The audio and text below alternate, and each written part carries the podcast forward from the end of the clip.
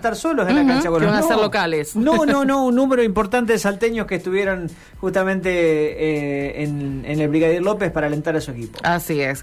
Bueno, nos vamos a ir al sur de la provincia, la localidad de Chavás, que está conmocionada todavía, pasado un mes de un brutal, brutal crimen, digo bien, brutal crimen, que eh, va a desencadenar una manifestación seguramente muy, eh, muy convocante, ¿no? En el día de hoy, porque estamos hablando de un caso que sucedió justamente en Navidad, el asesinato de Walter Herbot, un hombre de 32 años, donde, eh, bueno, hay que decir que las primeras horas del domingo, recordemos el domingo 25 de diciembre, luego de la fiesta navideña que se llevó a cabo allí en un predio que tiene la localidad de Chavás, junto al ferrocarril, cercano a la ruta 33, creo, si no tengo mal entendido, uno conoce esa zona. Según las primeras informaciones, eh, este joven fue hallado en una zanja a las veras de las vías eh, y habría muerto tras recibir una fuerte golpiza y ser asfixiado.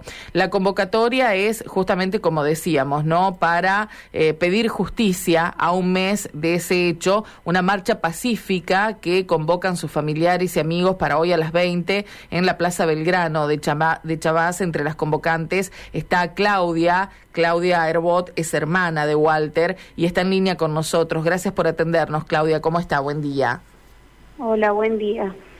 Bueno, ¿qué, ¿qué novedades tienen desde el punto de vista de la investigación, de los hechos que tratábamos de relatar, por lo menos lo acontecido eh, eh, a, a, primera hora, ¿no? Aquel domingo 25 de diciembre, cuando hallaron el cuerpo de su hermano, luego, luego hubo varias detenciones. Eh, sí, te corrijo, no es el cuerpo hallado en una cuneta, Ajá. porque mm, estaba todo el pueblo, eh, la fiesta se desarrollaba al lado de la cuneta y fue el asesinato a la vista de todo el pueblo porque la fiesta fue masiva, era una fiesta de autoconvocados, no es que lo hallaron después sin vida, fue en el momento, había policías que no hicieron nada, así lo declaran los testigos, eh, fueron cuatro o más personas, por el momento están imputadas cuatro personas. ¿Qué fue un enfrentamiento, un ataque? ¿Cómo lo califican ustedes? Eh, según cuentan los testigos, eh, mi hermano en ese momento estaba solo y una chica eh, que es la menor de edad, de 16 años, va hasta él, le empieza a gritar, le pegaba y él no respondía, no nada y le sigue gritando y pegando y se ve que se ve que lo golpea en la boca porque la chica se va y él se toca según relata una testigo como que tenía sangre. Uh -huh. se prende un cigarrillo y al rato vuelve la chica otra vez. Yo en realidad en vez de chica le digo asesina. Eh, así los defino a todos eh, ¿Había algún nivel de conocimiento? Digo, ¿sabes si tu hermano conocía a la chica o al resto de los detenidos? La verdad que no tengo idea y está uh -huh. en, en, investigación. Uh -huh. ella vuelve, le empieza, lo empieza a golpear nuevamente, como declaran los testigos, hasta que él responde. Eh, no sé si responde con un empujón, un golpe o algo, y ahí se le avalanchan todos encima, como que estaban esperando a que él reaccione para atacarlo. Eh, lo molieron a golpes, lo tiraron al zanjón, se tiraron ellos mismos a seguir golpeándolo. Eh, creemos que él ya estaba fallecido cuando le seguían lo seguían golpeando delante del zanjón. La policía no hizo nada, eh, lo sacó gente común, normal, y le hizo RCP, pero ya estaba sin vida. Uh -huh. eh, están imputados dos masculinos mayores de edad, una femenina mayor de edad que mm, ahora le dieron a prisión preventiva, preventiva pero domiciliaria porque presentaron cargos de retraso madurativo. Eh, estamos pidiendo justicia porque se vence ese plazo, el de la femenina mayor de edad. Uh -huh. eh, que sigan investigando. Yo, el fiscal se reincorpora el primero de febrero. Eh, de la menor de edad, que es una de las mayor involucradas. Eh, no sé nada, no sabemos nada porque va bajo juez de menores y la justicia Es por otra vía, cuida, claro, claro. Cuida y Mm. protege a los menores. Claudia, ustedes están pidiendo más testigos, están pidiendo a la Sí. gente que se anime a hablar, que no sea cómplice. Suponen de que hay muchos que tienen miedo. ¿Por qué, por qué ese miedo? Digo, ¿hay antecedentes de este grupo, de que hayan sido violentos con otras personas? ¿Qué se sabe? Sí, hay testigos que declaran que le tienen miedo, hay testigos que dicen que tienen otros amigos o conocidos que vieron toda la situación pero no declaran porque le tienen miedo a los que a uno de los que ya está preso. Eh, no sé, no, la verdad que no sé, muchos no declaran no por miedo, sino porque no se animan o piensan que es un proceso largo o lo que sea si bien hay muchos testigos, necesitamos muchos testigos más, porque más testigos hayan, más, más firme va a ser la sentencia. Eh, nos dijeron también al principio que había gente filmando, no nos llegó ningún material, no sé si por este plazo le habrá llegado a fiscalía, porque como están de feria, Claro, sí. activan directamente el primero de febrero.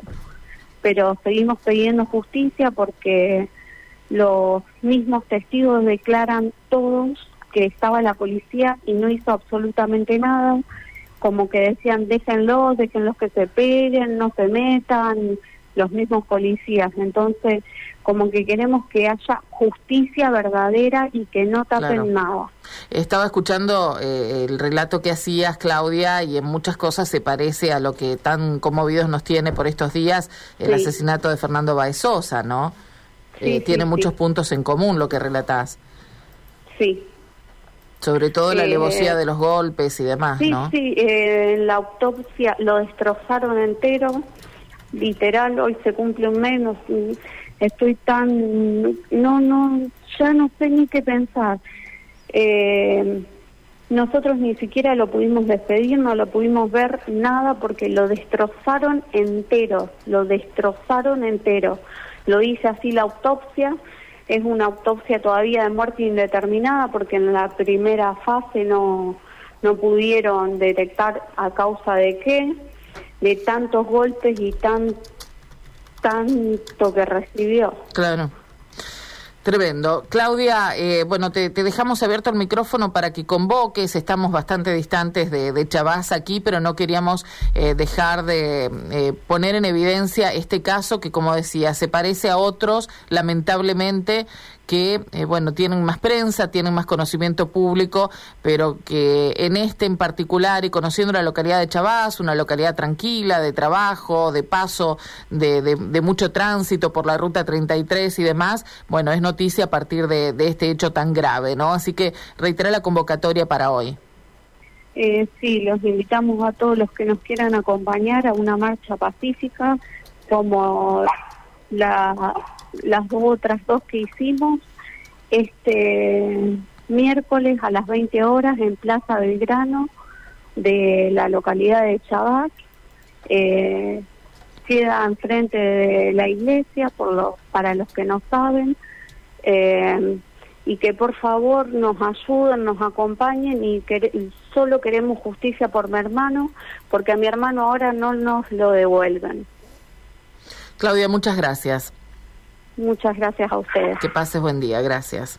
Claudia Herbot, hermana de Walter Herbot, 32 años, en las primeras horas de- del domingo 25 de diciembre fue atacado brutalmente por otras cuatro personas, según el relato de Claudia, y bueno, se está tratando de determinar si intervinieron más personas, pero tras recibir una golpiza y ser asfixiado, apareció muerto allí, eh, como ella decía, entre la gente, no es que lo tiraron en un lugar oscuro y lo encontraron dos días después, no, entre la gente se produjo todo este suceso, había personal policial, lo que está buscando la familia es justicia.